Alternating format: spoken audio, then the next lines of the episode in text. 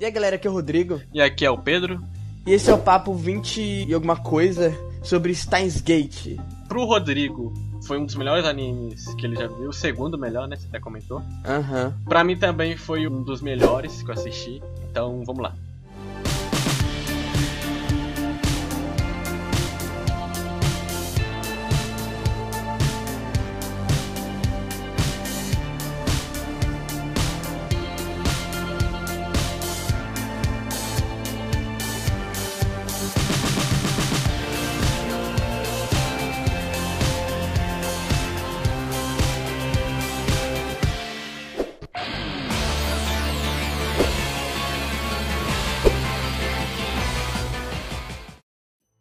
Bom, vamos começar falando da arte, que a arte ela, ela é chamativa naquele sentido bem branca. Isso não seria branca. Claro, né? É. Aquele sol branco. É interessante disso porque realmente é uma luz, né? Não é um sol amarelo. E também tem aquela coisa do traço dos personagens, dos olhos ali, né? Aquela coisa de novel. Bem uhum. legal. Eu acho, eu acho interessante a arte do, do protagonista. Porque ele parece um pouco diferente em relação aos outros personagens. Tipo, ele tem uma cara de velho e. E é novo, né? Ele tem o que? Uns 17 isso. anos? 18? 18, 18 anos. Uhum. E tipo, isso é muito legal porque. Dá uma ambientação de adulto pra mim. Uhum. Até porque ele é feito pra 15 mais, né? Então. Bom, e os personagens temos o Okarin, que é o protagonista, e na minha opinião, ele consegue. Como protagonista, esse cara, ele realmente consegue ser o melhor personagem do anime, pra mim. Eu, eu acho que esse foi um. Geralmente eu não, não me agrado muito com protagonistas. Mas, tipo, esse foi um, um dos protagonistas que realmente me agradou. Porque, cara, é incrível como ele não é aquele tipo de protagonista que não, não bota fé em si mesmo, sabe? O cara, ele, ele se engana, entre aspas, porque ele, ele tem aquela fantasia que... de. Ah, eu sou o grande uhum, cientista, cientista louco. E tal, mas na verdade ele sabe no fundo que ele vive uma fantasia. E, tipo, é engraçado como no decorrer do anime ele acaba ficando louco, né? Ele meio que vai acontecendo vários fatores que ele vai perdendo um pouco a sanidade, né? Ele, vai, é, ele é encarado Isso. com a sanidade, ele é obrigado a encarar a sanidade de outras pessoas, e são pessoas que ele.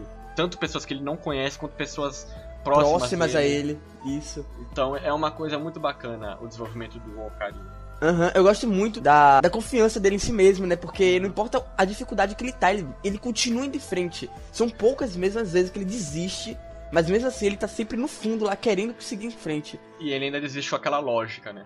Uhum. Por, isso que, por isso que eu acho que ele me agradou. Porque enquanto você tem geralmente discursos padrões de Chonen, né? Ah, eu nunca vou desistir. O Ocarina ele procura mais pela lógica. Porque você tá ali numa lógica de viagem no tempo e tudo mais. Exato. Tem a Cris, né? Que ele chama de Cris. É, Cristina. Cresci. Que também é uma ótima personagem. Ela tem aquela coisa do pai dela, né? Uhum, que é. Que ela tem que se desenvolver. Uhum, mistério lá, pá, que vai. De acordo, vai contando com o anime, né? E eles Sim. meio que tem um romance, né? Eu gosto dessa parada porque, tipo, o romance, como eu já disse em vários papos, é uma parada que me agrada, é que eu gosto que o romance não interfere na história. E você vê que o romance deles, ele. Isso não é spoiler porque é muito óbvio. Uhum porque o romance deles ele é desenvolvido quando o drama dos dois se chocam. Isso. Entendeu? Tem, é claro, aquele sentimento ali que você vê, mas o, o drama ali, o romance mesmo só começa com o, a intenção dos dois se chocam, né? O drama dos dois se chocam. Exato. Em comum. Bom, vamos também tem o hacker, que é o Haru, que também é, ele, serve mais para comédia, né? Porque é importante lembrar isso, o Steins Gate ele é uma comédia e ficção científica, que é uma coisa incrível que ele, que ele consegue fazer. Aham. Uhum. E ainda tem a, a parada de reviravolta, é... Isso, isso já entra mais em trama, né? Isso. A Mayoshi também foi naquele drama, né? A Mayoshi ela serve mais pra drama pro Ocarim. Pro Ocarim, né? Ela fica mais ali entre a conclusão da personalidade, personalidade dele e o meio. Exato. Ou seja, ela é um meio para ele chegar à personalidade dele pro final. Então é um desenvolvimento. Ela serve ali, ela parece que tá ali de inutilidade. Ela parece que tá ali pra até comédia. Ela tá um pouco pra comédia. Mas ela tem uma puta importância, né? É, a conclusão dela pro, é o meio do carinho. Ela acaba sendo o objetivo do carinho. Uhum. Por mais que a trama é oculta. Porque acho legal isso em Steins Gate, já entrando em trama aqui. Enquanto em, uma, em geralmente animes, né, você tem. Por exemplo, você tem uma trama, mas ela simplesmente está escondida. Eu vou dar um exemplo de Full Metal. Em Full Metal você tem um probleminha lá deles resolvendo ajudando o pessoal e tal, mas tem uma trama decorrendo por baixo dele. Aquela trama ia acontecer se eles dois não existissem. Ia ter um final, ela já decorria daquilo. Eles só não sabiam que, o que era. Ou seja, você tem uma trama, só que você não sabe o que, o que é, mais ou menos. Você descobre ela. Em Steins Gate, a trama é os personagens que fazem. Porque, como é aquele negócio dos Gmails, né? Eles que decidem as coisas. Aquele negócio de viagem no tempo. Ou seja, Exato. se o Ocarin nunca tivesse apertado o primeiro Gmail, nada daquilo teria acontecido. Entendeu? Uhum. Então, a trama não é que ela é descoberta. Ela é feita realmente. Por eles mesmos. Tanto que isso é do decorrer do anime é mostrado que várias vezes a trama muda de caminho pelas vários tipos de viagem no tempo.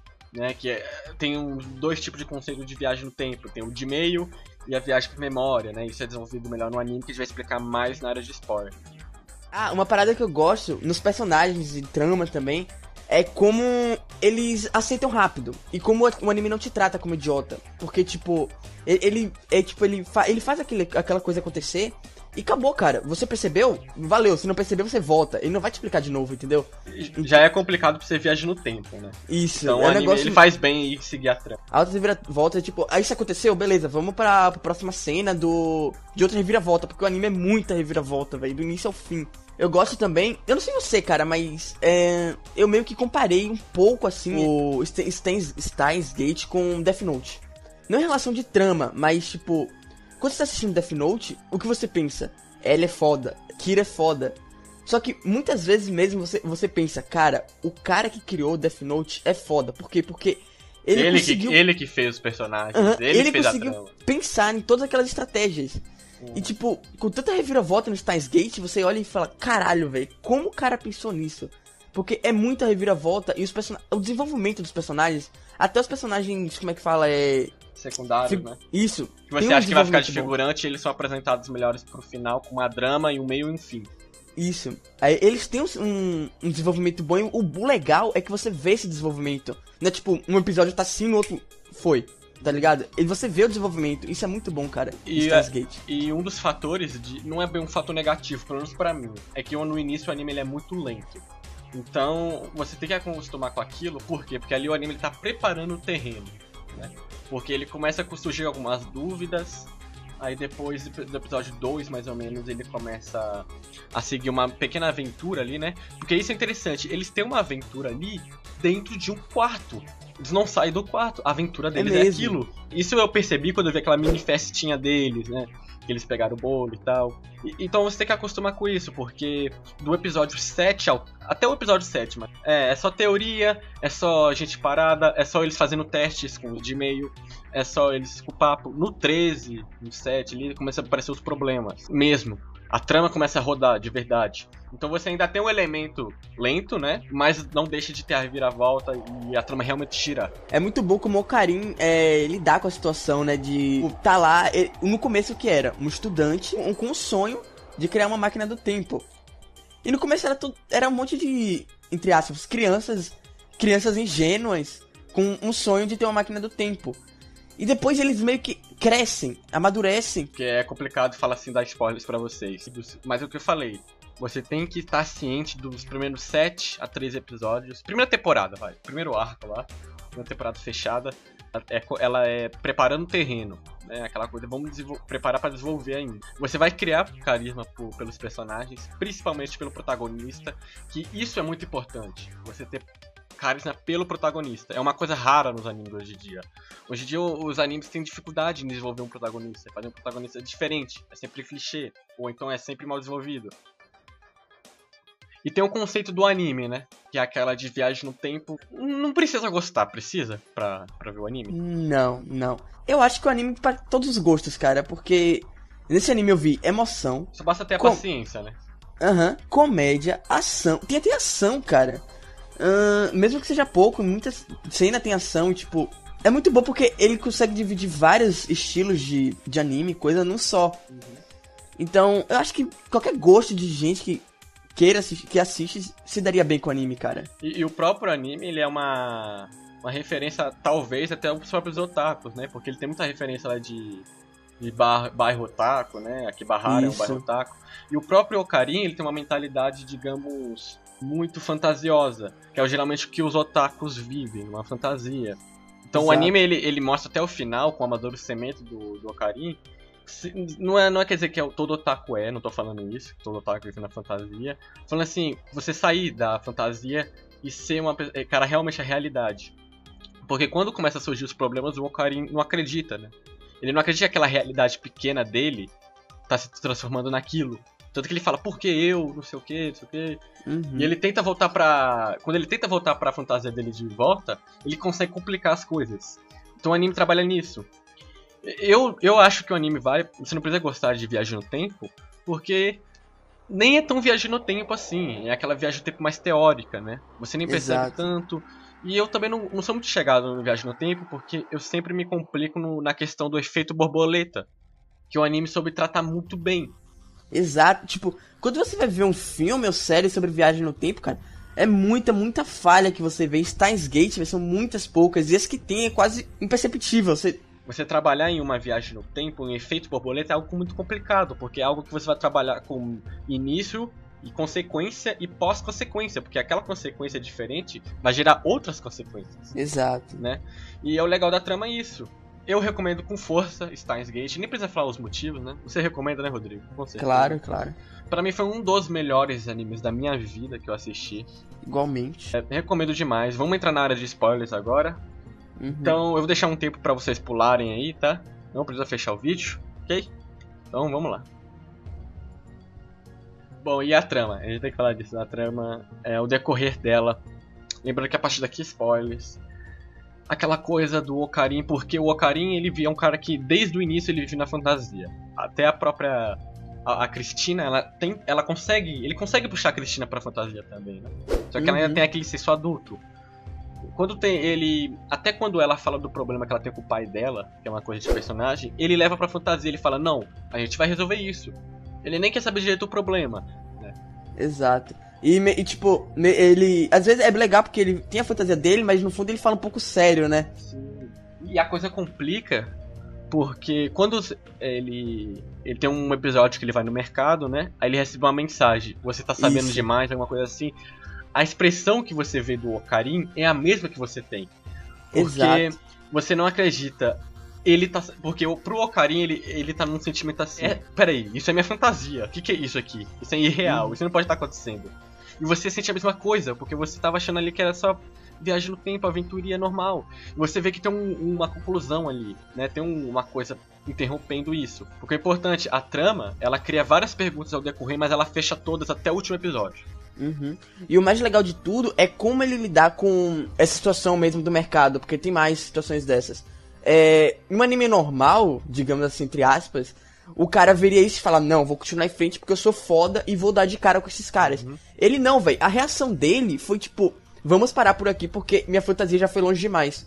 Já tá virando algo sério. E eu, eu não quero arriscar minha vida dos meus amigos, entendeu? Isso, e ele tenta voltar, né, atrás do, do, que ele queria, que é aquilo que você falou na área sem spoilers. Ele, ele quer vender lá o projeto pra uma empresa que compensa, né? Que a empresa chega lá, né? E mata a. A maioria.